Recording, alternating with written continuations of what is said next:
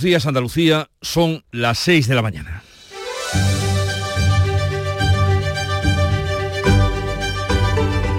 Despierta tu mente, descubre la realidad.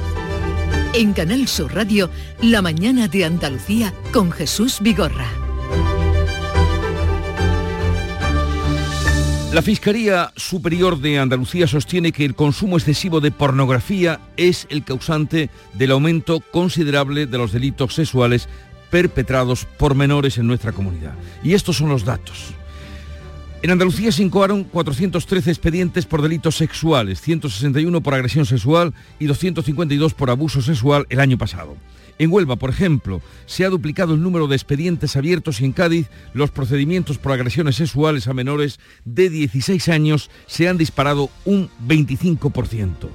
Ante estos datos, los fiscales han expresado su preocupación por la precocidad en las relaciones sexuales, la falta de control de los padres sobre los móviles de sus hijos y el fácil acceso que tienen los jóvenes y los adolescentes a la pornografía sin ningún filtro. De la política destaca este jueves la convocatoria de un acto de protesta del Partido Popular contra la posibilidad que maneja el gobierno de aprobar una ley de amnistía como le vienen exigiendo los nacionalistas catalanes a cambio de su apoyo a Sánchez para hacerlo presidente.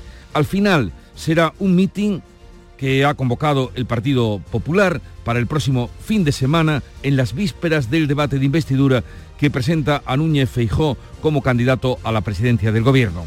Y a muchos oyentes que cargan con la hipoteca tal vez les interese saber que el Banco Central Europeo va a decidir hoy si sube una vez más los tipos de interés sería por décima vez consecutiva.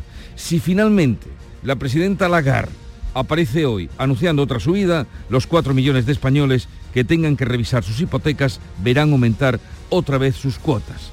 Ya veremos qué sorpresas nos depara el día. En Canal Sur Radio, la mañana de Andalucía con Jesús Vigorra. Noticias.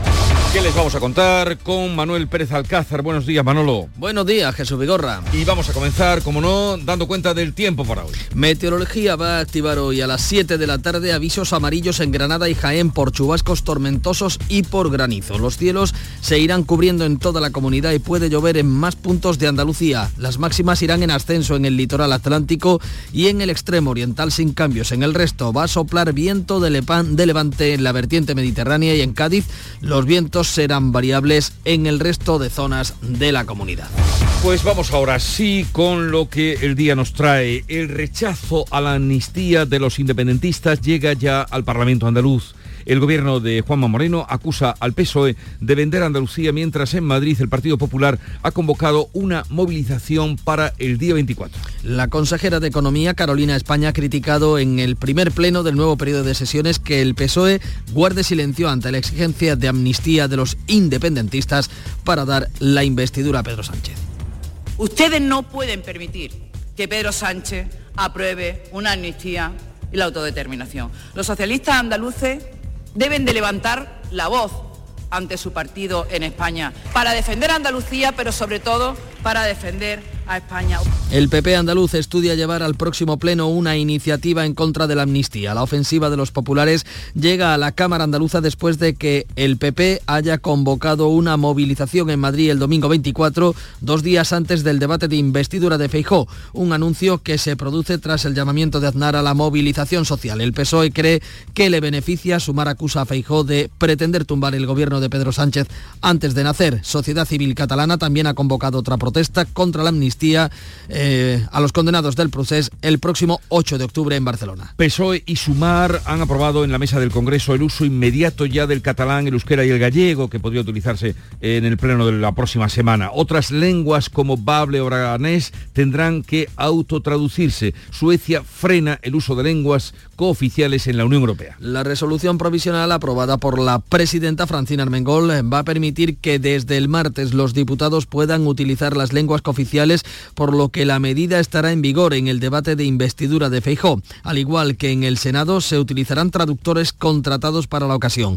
Pero otras lenguas cooficiales reconocidas en los estatutos de autonomía, como el bable o el aranés, tendrán que autotraducirse. En Europa, el plan del gobierno para el uso de lenguas cooficiales se topa con las dudas de Suecia, que va a estudiar los efectos presupuestarios y de funcionamiento que implicaría esta iniciativa. El Parlamento andaluz va a aprobar de manera inminente la proposición de ley sobre los regadíos del entorno de Doñana. La medida avanza en paralelo al anuncio de la Junta de ampliar el parque con la compra de una finca anexa. Este viernes se ha convocado la ponencia que aprobará el dictamen final que será casi igual que el que presentó el PP ya que ningún grupo de la oposición ha presentado enmiendas. La propuesta entra en el trámite final después del anuncio de la Junta de la compra de la finca Beta La Palma que va a ampliar en 7.500 hectáreas el Parque Nacional. El Ministerio lo considera una maniobra de distracción. La UNESCO ha aprobado este miércoles un informe en el que reconoce progresos para reducir el uso de aguas subterráneas, pero reitera su preocupación por la sobreexplotación de tres de las masas de agua. El Comité de Patrimonio Mundial ha pedido a España un informe actualizado antes del 1 de diciembre. La víctima de la manada recurrirá a la rebaja de condena a uno de sus agresores. La joven se encuentra intranquila y apenada tras la rebaja de un año de la condena Ángel Boza, según ha explicado su abogada. Eh, se, se, ha debido a la aplicación de la ley del solo sí es sí. La ministra de Derechos Sociales en funciones, Ione Belarra, considera la resolución judicial una reacción machista de los jueces. La presidenta de la Comisión Europea, Ursula von der Leyen, ha defendido en el debate del Estado de la Unión la necesidad de que los 27 cuenten con una norma común que proteja a las mujeres de la violencia machista. Me gustaría que convirtiéramos en ley otro principio no básico. Means no. No es no. There can be No puede haber una verdadera igualdad sin estar libre de violencia. La Fiscalía Superior de Andalucía alerta del aumento de delitos sexuales cometidos por menores por la influencia de las redes sociales y de la pornografía en Internet. La memoria anual recoge que en Andalucía se han incoado en 2022 un total de 413 de estos delitos contra la libertad y la identidad sexual, 161 por agresión sexual y 252 por abuso. En Huelva se han duplicado y en Cádiz se han disparado por un 25%. Los fiscales lo achacan al consumo excesivo de redes sociales y de páginas pornográficas y muestran su preocupación por la precocidad en las relaciones sexuales. Detenidos en Jaén un joven por intento de llevarse a un niño de dos años de un parque infantil en el entorno de la Alameda y de la Plaza de Toros. Fue la madre la que dio la alerta de que alguien se estaba llevando a su hijo. En principio, la policía descarta que existan vínculos familiares entre el menor y el supuesto secuestrador, pero la investigación sigue abierta. El detenido es un hombre de 21 años extranjero que se encontraba de forma ilegal en España. Se le acusa de detención ilegal y de infracción de la ley de extranjería. Se elevan ya a 6.800 los muertos en las inundaciones de Libia y se teme que la cifra escale hasta los 20.000. En el terremoto de Marruecos se rozan ya los 3.000 muertos. Las lluvias torrenciales y la rotura de dos presas han obligado a 30.000 personas a abandonar sus hogares. Calles y viviendas siguen inundadas en Libia. Con la atención centrada en Marruecos, Europa y la ONU han tardado en reaccionar. La ayuda de primera necesidad ya va en camino. Bomberos sin Fronteras de Málaga se dispone a viajar. El mar está devolviendo a las playas docenas de cadáveres. La primera presa que reventó tenía grietas y los aliviaderos cegados. En Marruecos se busca eh, a supervivientes, eh, pero ya esta búsqueda está finalizando. En breve entrarán las excavadoras para demoler los edificios dañados y retirar los escombros. En el Atlas muchos siguen durmiendo en la calle o en tiendas habilitadas por el ejército y se teme la llegada de la lluvia y del frío. El Banco Central Europeo decide hoy si aplica la décima subida ya consecutiva de los tipos de interés. La inflación sigue desbocada sobre el 5% en la zona euro. De confirmarse la décima subida, el Banco Central Europeo llevará los tipos del 4,25 al 4,5, máximo desde 2008. Una nueva subida de los tipos volvería a presionar al alza el Euribor, principal referente de las hipotecas. Los andaluces de hasta 35 años de edad pueden solicitar desde hoy el aval de la Junta de Andalucía para la adquisición de su primera vivienda. Se solicita sin coste en cualquiera de las oficinas de CaixaBank, Cajamar, Cajasur, Caja Rural de Granada, Caja Rural del Sur, Ibercaja, Santander o Unicaja. Los requisitos,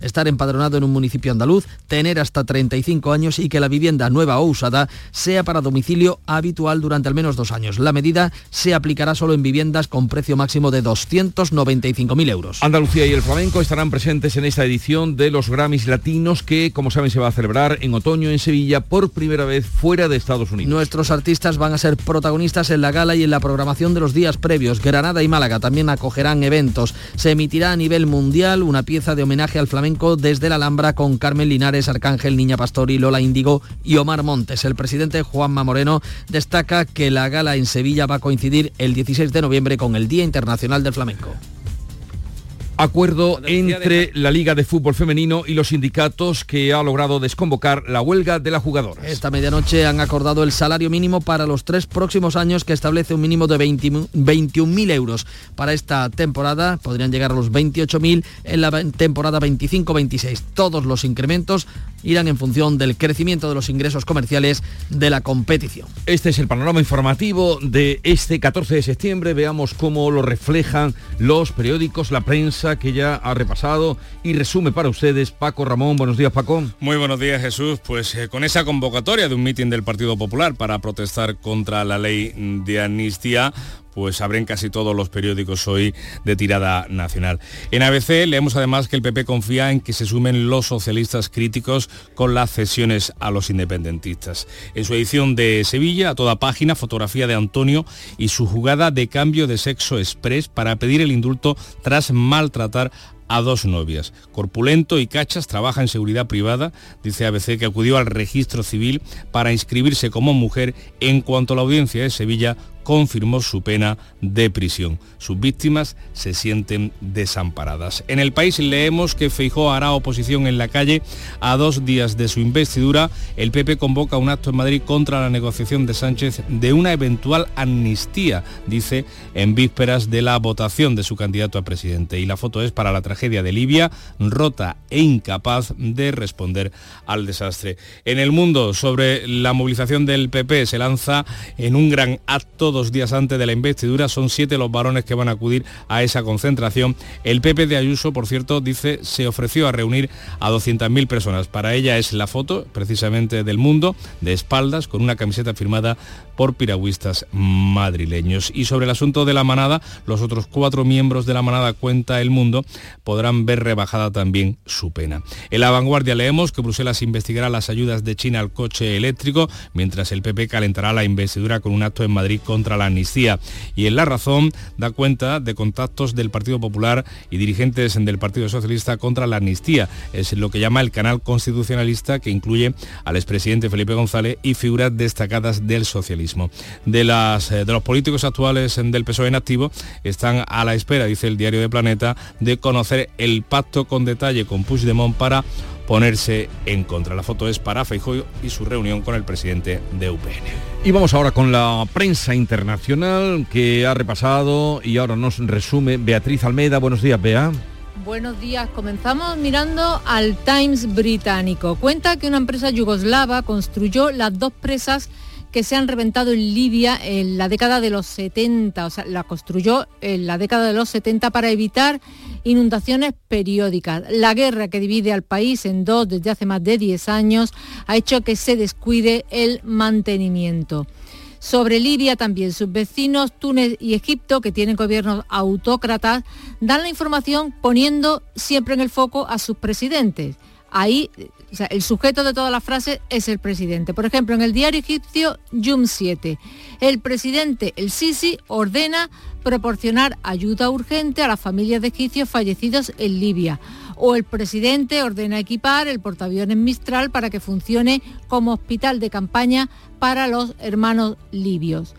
El Figaro, el francés Le Figaro, con mirada crítica dice que el terremoto en Marruecos revela los defectos de una amistad. Después de perder los países del Sahel, Francia también se encuentra en una mala posición en el Magreb por sus malas relaciones personales con el rey Mohamed VI y el, presidente eh, Macron.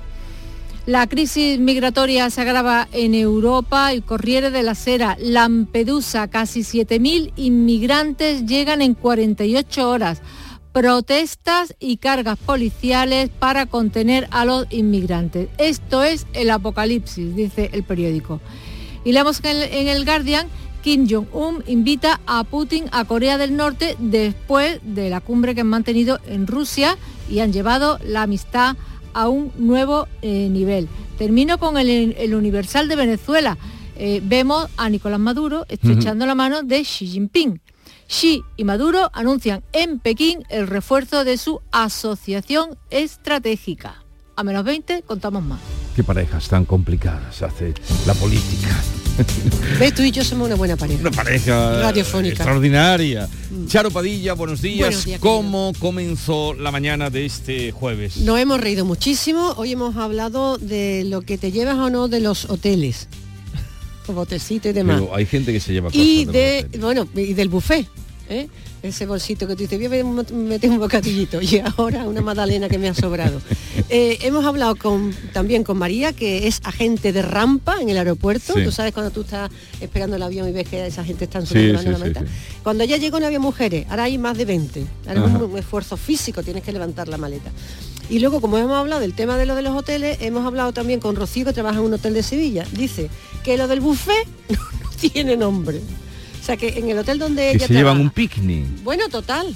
Ella dice, hombre, yo no entiendo que Sevilla es muy grande, ¿Y entonces... qué otras bueno, cosas? Lo más raro que te han contado que se han llevado. bueno, no, no, no. eh, eh, primero lo que desayunan, dice, tú no te puedes na- imaginar, Charo, que es que nosotros eh, tenemos un buffet muy amplio y se toman guisante con tomate, Oh. champiñones al ajillo, cosa que no tomarán en su casa a las 8 de la mañana. Pero bueno, a to- a todo lo que da. Y luego lo que meten en el bolsillo. Nos hemos reído mucho esta mañana. En la APP lo puedes comprobar. en la app pueden descubrir lo que la gente manga de los hoteles. Eh, la música que nos llega de Canal Fiesta Radio para animar un poquito la mañana. sentado en un coche de hielo que se derrite cada amanecer. No puedo pedirte que te quedes hasta mañana, pedirte que me enredes hoy en tu pelo. Quisiera ir de la mano de este sentimiento que llevo Ahora han reconocido primero la voz de Melendi, luego Manuel Carrasco con la luna llena. Por cierto, estamos sin luna ninguna. No sé Ninguna, Yo no, no. ando estos días buscándola cuando vengo, pero no, no la encuentro. No sé si hay nube. No, no hay luz que nos, nos llevamos- ilumine. llevamos, llevamos ya muchos días. ¿Dónde está la luna? porque te quiero dibujar desnuda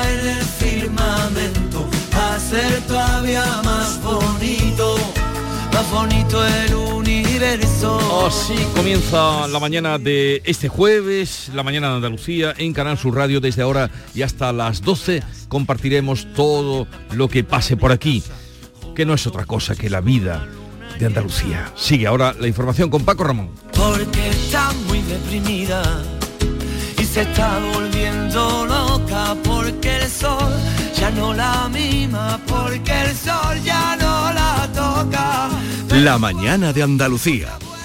En el programa del Yuyu siempre nos gusta mirar el lado bueno de la vida, por muy surrealista que sea, a la hora que sea, incluso a las 3 de la tarde. Sí, tenemos nuevo horario, pero con el formato de siempre, el mismo ambiente, las mejores fricadas y la alegría y la sonrisa más sinceras. Con el gran José Guerrero Yuyu, un tipo genuinamente original. Pues eso, que te espero de lunes a viernes a las 3 de la tarde. El programa del Yuyu, A las 3 de la tarde. Canal Sur Radio, la radio de Andalucía. En Canal Sur Radio, la mañana de Andalucía con Jesús Vigorra. Noticias. 6 y 18 minutos. El gobierno andaluz ha levantado la voz contra la amnistía que negocia el PSOE y las fuerzas independentistas eh, catalanes y esas exigencias eh, de los separatistas para apoyar la investidura de Pedro Sánchez. Tras la movilización convocada por el Partido Popular en Madrid a final de este mes, la consejera de Economía de la Junta ha criticado duramente en el primer pleno parlamentario del nuevo curso político que el PSOE, el PSOE andaluz, guarde silencio y venda dicho Andalucía. Crónica parlamentaria, José Manuel de la Linde. Carolina España ha pedido al Grupo Socialista que no permita un trato desigual para Andalucía. Criticaba su silencio y el cambio de la realidad. Y resulta, resulta que el señor Puigdemont no es un golpista. Resulta que ahora, según el gobierno, el golpista es el señor Aznar.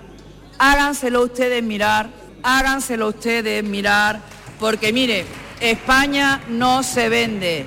Dígaselo claro y alto al señor Pedro Sánchez y a todos los que están por allí arriba. Hoy estos temas saldrán seguro en la sesión de control al presidente Juanma Moreno. Este pleno sacará adelante la creación de una mesa de trabajo contra la violencia de género, una propuesta socialista que va a apoyar el Partido Popular.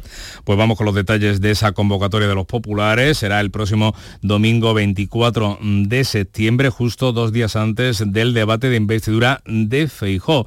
Una movilización en Madrid contra la amnistía. El anuncio se ha producido justo después del llamamiento de José María Aznar, del expresidente del Gobierno, a una movilización social contra las cesiones al independentismo. Buenos días, Beatriz Rodríguez. Muy buenos días, Paco. El portavoz del PP, eh, la portavoz Cuca Gamarra, ha defendido las declaraciones de Aznar y la legitimidad del PP para canalizar lo que consideran un clamor popular. Solo faltaría que no vayamos a podernos movilizar en nuestro país con aquello que plantean algunos que está fuera del marco constitucional y que lo que busca es promover una amnistía porque se depende de un número de votos para seguir en el poder.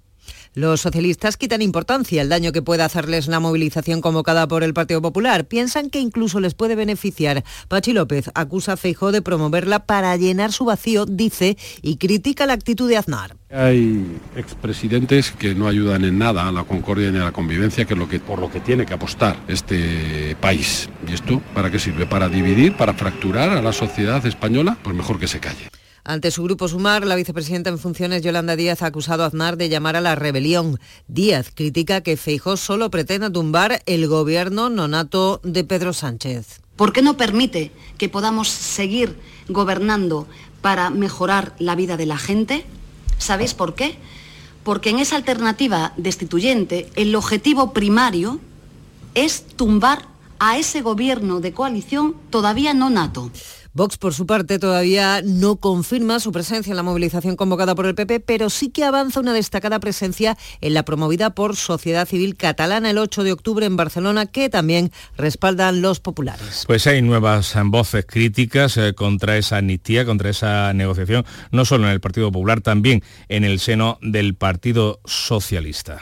El presidente castellano manchego ha recordado a Pedro Sánchez que hasta las elecciones del 23 de julio eh, situaba la amnistía fuera de la Constitución. Emiliano García Pajé critica el cambio de posición del gobierno en funciones. No han pasado dos meses de unas elecciones generales a las que el PSOE y todo el gobierno fue con el planteamiento de que la amnistía no cabía en la Constitución. Por tanto, que lo que no cabía en la Constitución quepa de un día para otro, esto es enormemente grave. El histórico socialista extremeño Juan Carlos Rodríguez Ibarra, en un artículo de los diarios del Grupo Yoli propone que el PSOE apoya a Feijó si este se compromete a un programa de 11 puntos entre los que se encuentra la reforma de la Constitución, la denuncia del concordato o la reforma de la ley electoral. Mientras los populares andaluces estudian llevar al próximo pleno de la Cámara Autonómica una iniciativa precisamente contra la amnistía y la líder de Adelante Andalucía ha llamado a la movilización frente a los privilegios a territorios como Cataluña País Vasco en esas negociaciones para la investidura. Precisamente en estos micrófonos, Teresa Rodríguez recoge el testigo del histórico andalucista Rojas Marcos, que ha pedido al presidente Juanma Moreno que junto al resto de fuerzas políticas lidere a los andaluces en la calle el próximo 4 de diciembre contra el agravio Andalucía. Por supuesto que la sociedad andaluza debería movilizarse, eh, debería movilizarse mm, para mm, poner de actualidad un logro pasado. Dice, el que, el que no recuerda su, su, derrota está condenado a repetirla, pues quien no, quien no recuerda sus victorias está condenado a perderla. Pues eh, pasada la diada en Cataluña, Esquerra vuelve a aflojar sus exigencias y ya retrasa la aprobación de esa supuesta amnistía hasta después de la investidura. El presidente catalán ha emplazado a Feijó a distanciarse de los postulados de Aznar y también de Isabel Díaz Ayuso. Pero Aragonés asegura que sus declaraciones y actitudes hacen que más catalanes se aproximen al independentismo. Les invitamos a salir de una vez de la cueva del autoritarismo, de la cueva de la antidemocracia, de la amenaza constante a una Cataluña que quiere recuperar sus libertades. Eso en Cataluña. En el País Vasco, Bildu se sube al tren de esa posible amnistía. El dirigente de la izquierda brechale, Pello Ochandiano, ha anunciado en Radio Euskadi que tampoco debería haber presos políticos en el País Vasco. Este dirigente político considera que los encarcelados por delitos de sangre son presos políticos. A mí me parece que esas palabras no son reprobables políticamente Es decir, que el deseo de un horizonte sin presos políticos debería ser un, deseo o un, horizonte compartido. De hecho, eh, los estándares en resolución de conflictos plantean eh, precisamente la necesidad de abordar la cuestión de los presos y la, eh, cuestión de las consecuencias del conflicto político. A todo esto, PSOE y Sumar han aprobado en la mesa del Congreso el uso inmediato, ya será posible la semana que viene, del catalán, euskera y gallego en los plenos de la Cámara. También podrán utilizarse otras lenguas como el bable y aranés, reconocidas en los estatutos de autonomía, pero que la SUSE deberá autotraducirse. La resolución provisional aprobada por la presidenta, Francina Armengol, permitirá que desde el martes los diputados puedan utilizar las lenguas cooficiales, por lo que la medida es estará en vigor en el debate de investidura de Feijó del 26 y 27 de septiembre. El sistema de momento provisional que se pondrá en marcha es similar al empleado en el Senado con traductores contratados para la ocasión. Quien no lo tiene claro en la Unión Europea es Suecia. Su gobierno ha reconocido que tiene dudas en cuanto a su incorporación de las lenguas eh, españolas, también hacerlas eh, oficiales en la Unión Europea. Aunque no ha tomado una posición final, los suecos han señalado que estudiarán los efectos presupuestarios y de funcionamiento que implicaría esa iniciativa, que se pudiera hablar catalán, gallego y vasco en el Parlamento europeo. En otro parlamento más cercano, el andaluz, aprobará de manera inminente la proposición de ley sobre los regadíos del entorno de Doñana.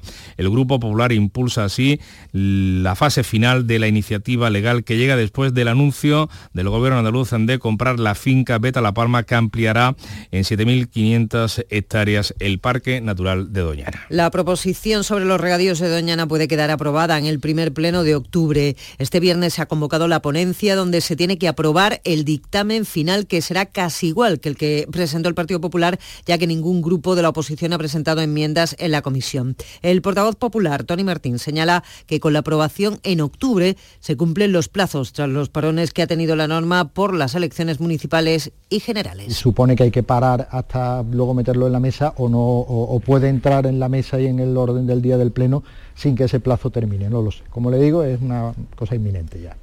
La propuesta reconoce el derecho de riego de 700 hectáreas que quedaron fuera del plan de regadíos de 2014 y que solo podrán usar agua en superficie que dependen de las conducciones pendientes que debe ejecutar el Gobierno. El portavoz del PSOE, la portavoz Ángeles Ferriz, asegura que la compra de la finca para ampliar Doñana es un lavado de cara ante la advertencia de la UNESCO por la situación de los acuíferos. Respondía a eso, a un lavado de cara y sobre todo a la reunión de la UNESCO que pone en peligro la protección de Doñana y que ya me contarán ustedes cómo es posible que el señor Moreno Bonilla vaya allí a decir, miren, sí, yo estoy muy preocupado y compro una finca, pero al mismo tiempo sigo adelante con mi proyecto para destrozar Doñana pues esa decisión del gobierno andaluz de comprar la finca Beta La Palma, según los estudiosos, para ampliar Doñana, evitará que se sequen 3.500 hectáreas tras el cierre de las piscifactorías ubicadas en la zona. El lugar alberga el 60% de las aves que atraviesan y que pasan por el Parque Nacional. 6 y 27.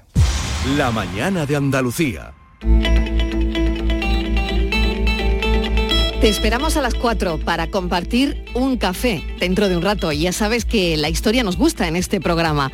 Hoy iremos hasta el siglo de oro a través de la mirada de una abogada que recrea un gran bulo atribuido a quien no debían todo muy intrigante. Y en el espacio por tu salud, hoy hablaremos de la dermatitis tan molesta, tan irritante. Responderemos a todas tus dudas. La tarde de Canal Sur Radio con Mariló Maldonado. De lunes a viernes desde las 4 de la tarde. Canal Sur Radio, la radio de Andalucía.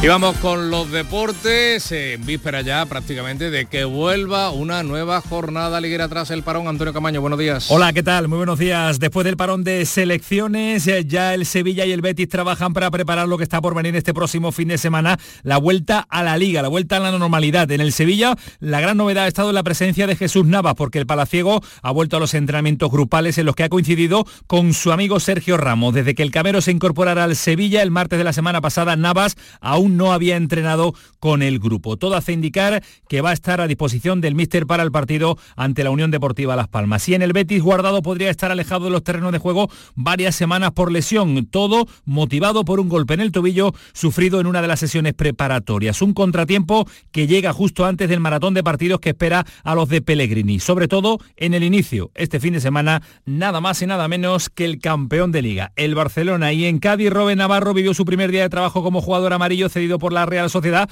para esta presente temporada. Se entrenó por la mañana junto a sus nuevos compañeros en la ciudad deportiva del Rosal y después fue presentado en el Estadio Nuevo Mirandilla. Día especial para el atacante que viene a aportar mucho compromiso y gol a la idea de Sergio González.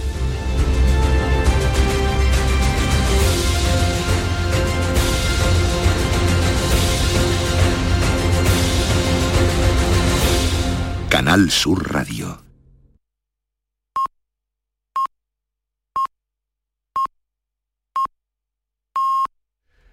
Andalucía son ya las seis y media de la mañana. La mañana de Andalucía con Jesús Vigorra. Y a esta hora con Bea Rodríguez vamos a contarles los titulares de las noticias más destacadas que les estamos contando. El gobierno andaluz protesta contra la ley de amnistía y las exigencias de los separatistas a Sánchez. El presidente de la Junta comparece hoy en la sesión de control al Ejecutivo después de que su partido, el Partido Popular, haya convocado una manifestación contra la amnistía el domingo 24 de septiembre en Madrid. Socialistas como el presidente castellano manchego y el expresidente de Extremadura, Rodríguez Ibarra, también critican las cesiones a los independentistas catalanes. PSOE y Sumar aprueban el uso inmediato del catalán, el euskera y el gallego en el Congreso de los Diputados. Además se podrán utilizar el bable o el aranés, pero sus hablantes deberán traducirse. Los diputados podrán emplear ya las lenguas cooficiales en el pleno de la semana que viene y en el debate de investidura de Feijó. Se contratarán traductores para la ocasión. La fórmula no convence en Europa. Suecia manifiesta sus dudas sobre los efectos de la cooficialidad de las lenguas españolas en la Unión Europea. La Fiscalía andaluza culpa a las redes sociales y a la pornografía el aumento considerable de los delitos sexuales cometidos por menores. La memoria anual del Ministerio Público recoge un incremento generalizado de este tipo de delitos en todas las provincias. Los fiscales alertan de la precocidad de las relaciones sexuales, la falta de control de los padres sobre los móviles de sus hijos y la facilidad para acceder a la pornografía. Libia cuenta más de 6.800 muertos por las inundaciones y teme que la cifra podría llegar a los 20.000. El mar está devolviendo a las playas libias docenas de cadáveres. Además, alrededor de 30.000 personas se han visto obligadas a abandonar sus hogares. En Marruecos la búsqueda de supervivientes está llegando a su fin. Hoy parte de Granada un convoy con ayuda humanitaria. Andalucía y el flamenco llenarán los Grammys latinos que se van a entregar este otoño en Sevilla. La Alhambra acogerá la grabación de un homenaje al cante Hondo con la actuación de Carmen Linares, Arcángel y Niña Pastor, entre otros. Los premios iniciarán su vigésimo cuarta edición en Málaga con un festival de música urbana que contará con la participación de La Mala Rodríguez y Beret. Y vamos a recordar el pronóstico del tiempo para hoy. Meteorología va a activar a las 7 de la tarde avisos amarillos en Granada y Jaén por chubascos tormentosos y granizo. Los cielos irán cubriendo en toda la comunidad y puede llover en más puntos de Andalucía. Máximas en ascenso en el litoral atlántico y en el extremo oriental sin cambios en el resto. Soplará el levante, la vertiente mediterránea y en Cádiz los vientos serán variables en las demás zonas.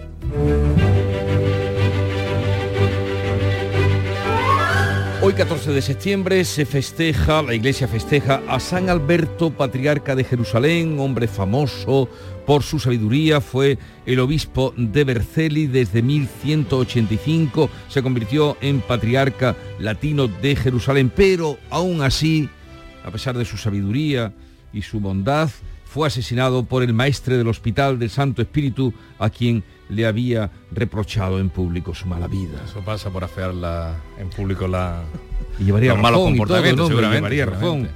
seguro. Tal día como hoy, de 1262, Alfonso X el Sabio, el de las Cantigas, conquistó la ciudad de Cádiz. Hasta entonces estaba bajo el dominio andalusí. ¿Cómo sería aquello?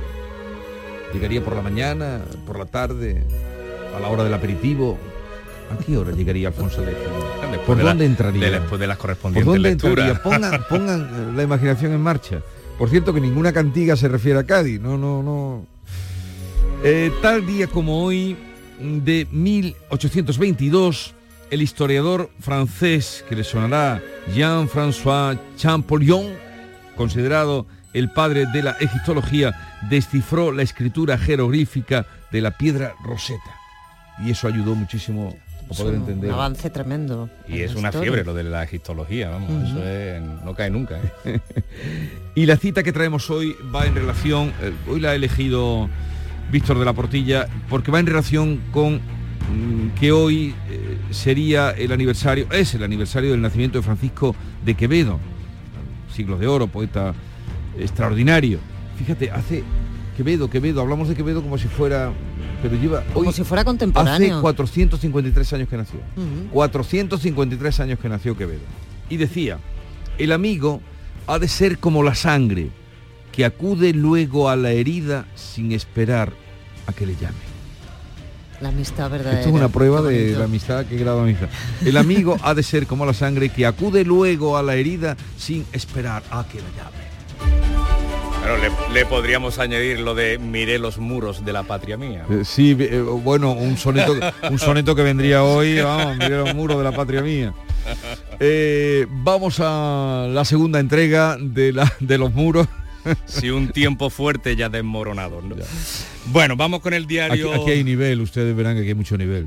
Vamos con el diario Sur y la voz de Almería, que traen 12 casos de eh, preocupantes. Eh, uno es un asesinato porque abandonan en una calle de Torremolinos el cadáver de una joven con señales de asfixia, lo cuenta el Diario Sur de Málaga. Unos jóvenes que paseaban por Playa Mar dieron la alerta tras encontrar el cuerpo de la chica de entre 20 y 30 años. La Policía Nacional se ha hecho cargo de la investigación y en la voz de Almería leemos que acuchilla a una mujer por negarse a tener relaciones sexuales. Un vecino la socorrió y dio el aviso. La vida de la mujer afortunadamente pues se fue salvada, corrió peligro, eso sí, pero la rápida intervención sanitaria consiguió, como decimos, salvarla. El hombre había estado acosando a la víctima y ese día la siguió hasta un portal y allí la agredió. En Ideal de Jaén hemos contado nosotros los datos de la Fiscalía Andaluza, la memoria, unos datos que luego se van fraccionando por provincias. Eh, nos quedamos con la lectura que hace el Ideal de Jaén. Los delitos contra la libertad sexual suben en esta provincia un 24% y las agresiones se duplican. Los motivos eh, ya lo hemos contado también, ese acceso eh, fácil a la pornografía y el mal uso de las redes sociales. En la edición de Granada, el periódico de Vocento Ideal cuenta que la lista de espera de hasta dos semanas eh, se reproduce en la provincia de granadina para conseguir cita en un centro de salud. La falta de médicos para cubrir vacaciones y bajas, junto a la clausura de los consultorios por la tarde, han obligado incluso a cerrar agendas para algunas consultas. En el diario de Sevilla la fotografía de portada es para la reunión de los Grammy con más acento andaluz, los tres alcaldes donde se van a, van a participar eh, eh, de alguna manera en esta semana de los Grammy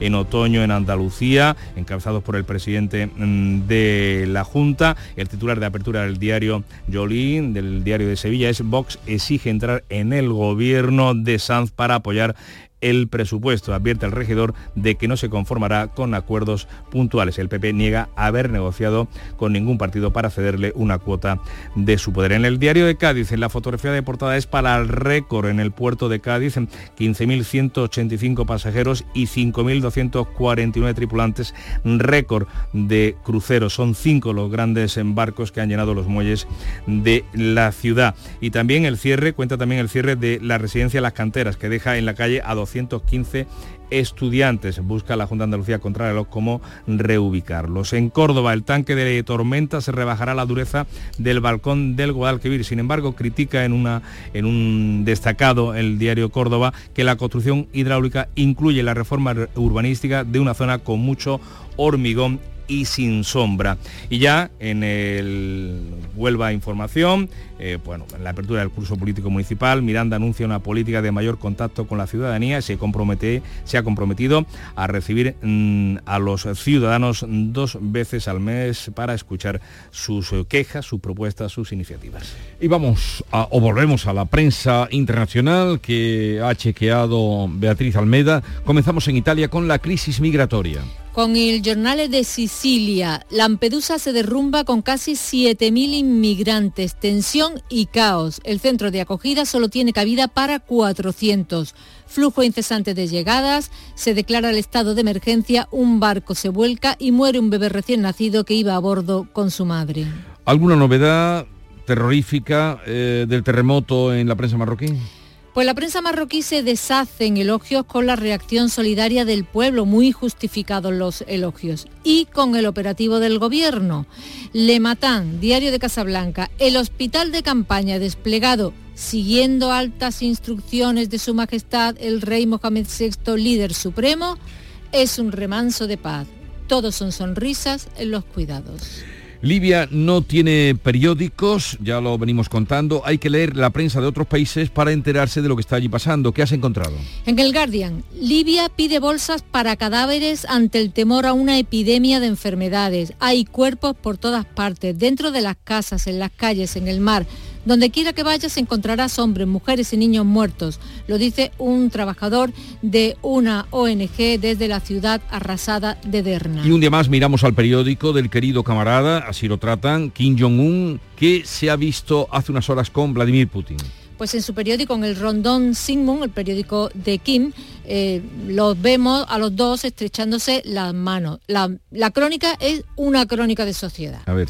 El respetado camarada Kim Jong-un mantuvo una agradable reunión con el presidente Putin e intercambió cordiales saludos. El querido camarada Kim Jong-un visitó el complejo de montaje y prueba de cohetes de transporte. El presidente Putin mostró su automóvil privado al respetado camarada Kim Jong-un, se sentó con él y mantuvo una cálida conversación. Ni la prensa rusa ni la norcoreana concreta que han pactado. Leemos en el diario británico Metro Dos de los peores tiranos del mundo se han reunido para conversar. El líder norcoreano promete ayudar al señor de la guerra Putin a triunfar sobre el sobre el mal, léase el mal como Occidente. Y otros que estrechan lazos son China y Venezuela. En el Universal de Caracas vemos a Xi y a Maduro dándose la mano en Pekín. La reunión de alto nivel China-Venezuela logra la firma de 31 nuevos acuerdos en industria, minería, gas, petróleo, turismo. La línea aérea venezolana está lista para empezar a volar a China. ¿Y qué le pasa a Francia con el iPhone 12, eh, Bea? Pues que ha prohibido su venta. Leo en Le Parisien, estoy dispuesto a ordenar una retirada del mercado, anuncia el ministro eh, del ministro digital, ministro de lo digital, dice que emite ondas demasiado potentes. Y al hilo, de, al hilo de esta decisión, en el belga Le Soir titulan Bélgica solicita un análisis, un informe sobre el iPhone 12. Lo ordena el secretario de Estado de Digitalización que quiere conocer la peligrosidad potencial del modelo. Y sigue la información en la mañana de Andalucía con Paco Roma. El flexo de Paco Reyero sigue brillando.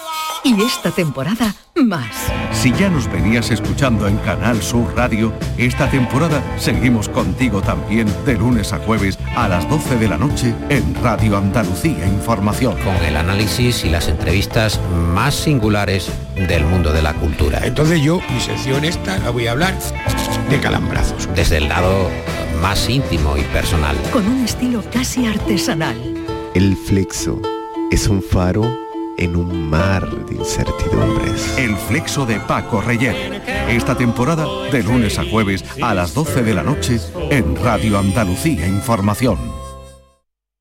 En Canal Sur Radio, la mañana de Andalucía con Jesús Bigorra. Noticias. 6 y 43 minutos. A esta hora les contamos que la víctima de la manada va a recurrir la rebaja de condena a uno de sus agresores. La joven se encuentra intranquila, disgustada y apenada tras conocer que el Tribunal Superior de Justicia de Navarra ha rebajado en un año la condena a Ángel Boza en aplicación de la ley de solo si es sí, según ha explicado su abogada Teresa Hermida. La consejera de Igualdad de la Junta, Loles López, lamenta el daño que sigue haciendo la ley que el mayor daño que se le ha hecho a las mujeres en general, al feminismo en general y a las mujeres víctimas en particular, ha sido sacar eh, a la calle violadores o reducirle a muchos de ellos las penas y eso es consecuencia de la ley del solo sí es sí, que como todos sabemos aprobó el gobierno de España, PSOE y Podemos. Por su parte, la ministra de Derechos Sociales en funciones, Ione Belarra, se alía con su compañera de gabinete, Irene Montero, y considera la resolución judicial una reacción machista de los jueces. Todas somos conscientes de que esta es una sentencia judicial, una rebaja absolutamente incomprensible. El tribunal que ha rebajado la condena la única magistrada que tiene formación en violencia de género ha votado en contra y ha votado en contra de rebajar la, condena. Pues en Estrasburgo, ante el Parlamento Europeo, la presidenta de la Comisión Europea, Ursula von der Leyen, ha defendido la necesidad de combatir la violencia machista, dicho con una ley del no es no. La dirigente comunitaria ha comparecido en la Eurocámara con motivo del debate sobre el Estado de la Unión. Ha defendido la incorporación de nuevos países a la Unión Europea durante la próxima década y ha propuesto, entre otras iniciativas, que la Unión Europea cuente con una norma común que proteja a las mujeres de la violencia machista. Me gustaría que convirtiéramos en ley otro principio básico. No significa no. No puede haber una verdadera igualdad sin estar libre de la violencia. Le contamos ahora que la Fiscalía Superior de Andalucía culpa a las redes sociales y a la pornografía en Internet del aumento de delitos contra la libertad sexual que cometen los menores. La memoria anual del Ministerio Público en nuestra comunidad recoge que el consumo excesivo de redes sociales y de páginas pornográficas es el causante del aumento considerable de delitos sexuales perpetrados por menores. La fiscal superior Ana Tárrago señala que ese incremento se ha producido en todas las provincias. En total, en nuestra comunidad se incoaron un total de de 413 expedientes de reforma en relación a los delitos contra la libertad e identidad sexual, 161 por agresión sexual y 252 por abuso sexual el año pasado. En Huelva, por ejemplo, se ha duplicado el número de expedientes abiertos y en Cádiz los procedimientos por agresiones a menores de 16 años se han disparado un 25%. Con estos datos, los fiscales eh, han expresado su preocupación por la precocidad en las relaciones sexuales, la falta de control de los padres sobre los móviles de sus hijos, y el fácil acceso a la pornografía que tienen los jóvenes en la actualidad. Pues las dos mujeres que mantuvieron una relación con el hombre que se ha cambiado de sexo en el registro civil, amparándose en la ley trans para evitar la cárcel por la condena de maltrato que tiene, coinciden en que este es un último intento para no cumplir su condena. Una directamente lo define como un psicópata es una persona con maldad, es que es carente de sentimientos, no se arrepiente de nada, o sea, que es que es incongruente que se sienta mujer, es su último cartucho en su escopeta, mm, es lo último, que lo último que le quedaba por hacer, que era mm, decir que era mujer y, y claro, y obviamente pues intentar evadir la ley gracias a esto. Le contamos también que un juzgado de Estepona ha admitido a trámite la demanda presentada contra la secretaria de Estado de Igualdad, Ángela Rodríguez, eh, por unas declaraciones sobre el que fuera pareja de María Sevilla, la expresidenta de la Asociación mm, Infancia Libre. La secretaria de Estado lo llamó maltratador en un medio de comunicación. Y la Policía Nacional ha detenido en Jaén a un joven extranjero en situación irregular por un presunto delito de detención ilegal después de que supuestamente intentara llevarse a un niño de dos años de un un parque infantil ubicado en el entorno de la Alameda y la Plaza de Toros. Jaén María José Pérez. El intento de secuestro del pequeño ocurrió en torno a las 7 de la tarde de este martes, cuando al parecer se recibe una llamada de la madre en la que alertaba de que alguien se estaba llevando a su hijo. Inmediatamente se desplazó una patrulla al lugar de los hechos. La mujer señaló a un hombre y explicó que lo había pillado cuando se estaba llevando al niño en brazos. Los agentes procedieron a su arresto. Escuchamos a Anabel Cabrera, portavoz de la Policía Nacional de Jaén que se trata de dos individuos de origen marroquí. Eh, uno es del año 2002 y otro del año 97. El del año 2002, el que se ha detenido por los dos hechos, y el del año 97 solamente contra la ley de extranjería. En principio, la Policía Nacional descarta que existan vínculos familiares entre el menor y el supuesto secuestrador, pero la investigación sigue abierta para esclarecer cuál es el móvil. Los dos jóvenes siguen detenidos en dependencias policiales. De la agenda, de la agenda económica, hoy destacamos que el Banco Central Europeo eh, va a estudiar si sube los tipos de interés eh, por décima vez consecutiva. La inflación sigue alta en la eurozona y hay voces dentro de la entidad bancaria partidarias de volver a encarecer el precio del dinero. Estaremos pendientes de esa decisión que adopten los vaqueros en Frankfurt y vamos ahora de nuevo a Andalucía a contarles que el flamenco estará muy presente en esta edición de los Grammy Latinos, que como saben se va a celebrar este otoño en Sevilla. Lo hará por primera vez fuera de Estados Unidos, con galas también en Granada y Málaga. Victoria Roma. Tras la reunión se han dado a conocer ya más detalles de la programación al hilo de este gran evento musical que por primera vez sale de Estados Unidos, atrayendo el foco sobre Andalucía, lo que augura ya un fuerte impacto económico, como señala el presidente Juanma Moreno. Desde que anunciamos que los Grammy recalarían en Andalucía, hemos apreciado un repunte muy importante de nuestros visitantes, especialmente norteamericanos. Un visitante que además con una media de gasto diario muy elevada, 217 euros, cuando la media de un turista internacional está en torno a los 137. La celebración de la gala de los premios el 16 de noviembre en Sevilla, justo el Día Internacional del Flamenco, hace que la presencia andaluza y flamenca sea muy importante, tanto esa noche como en los días previos. El 10 de noviembre se va a difundir mundialmente una pieza de homenaje al flamenco dirigida desde la Alhambra por Javier Limón, con artistas como Carmen Linares, que actúa este mismo viernes en el Palacio Carlos V en un acto previo a los Grammy y que el 13 de noviembre va a recibir en otro acto uno de los premios a la trayectoria, una pieza de homenaje al flamenco en la que además de contar con la linarense y mezclando estilos y generaciones, también van a participar Arcángel, Niña Pastoril, Lola Índigo y Omar Montes. Y ya un mes antes, el 13 de octubre, habrá actuaciones de más artistas andaluces, como la Mala Rodríguez y Beret, en una Latin Grammy sesión desde la Plaza de la Malaguita. Pues eh, de los Grammys, pero ahora la información más cercana, 7 menos 10. En la mañana de Andalucía de Canal Sur Radio, las noticias de Sevilla con Antonio Catoni. Buenos días. La juez del caso de las filtraciones en las oposiciones a la Policía Local de Sevilla ha suspendido cautelarmente la nueva prueba que había convocado para el día 30 de este mes. Lo hace después de que el ayuntamiento lo pidiera expresamente. La magistrada argumenta que hay razones que hacen que sea imposible ejecutar su anterior fallo. Ya ha comenzado a recuperarse el sistema informático del Ayuntamiento de Sevilla después del ataque de los piratas informáticos.